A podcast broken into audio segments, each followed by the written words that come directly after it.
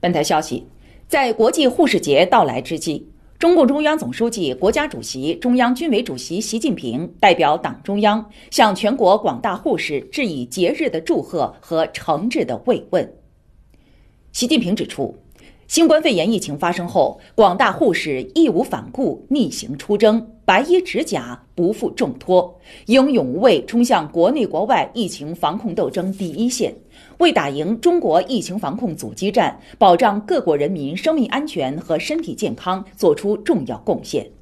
用实际行动践行了敬佑生命、救死扶伤、甘于奉献、大爱无疆的崇高精神。习近平强调。护理工作是卫生健康事业的重要组成部分，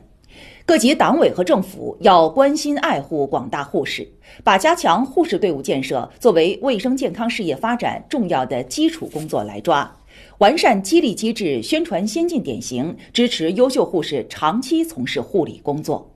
全社会都要理解和支持护士。希望广大护士秉承优良传统，发扬人道主义精神，再接再厉，真情奉献，为健康中国建设、维护世界公共卫生安全不断做出新的贡献。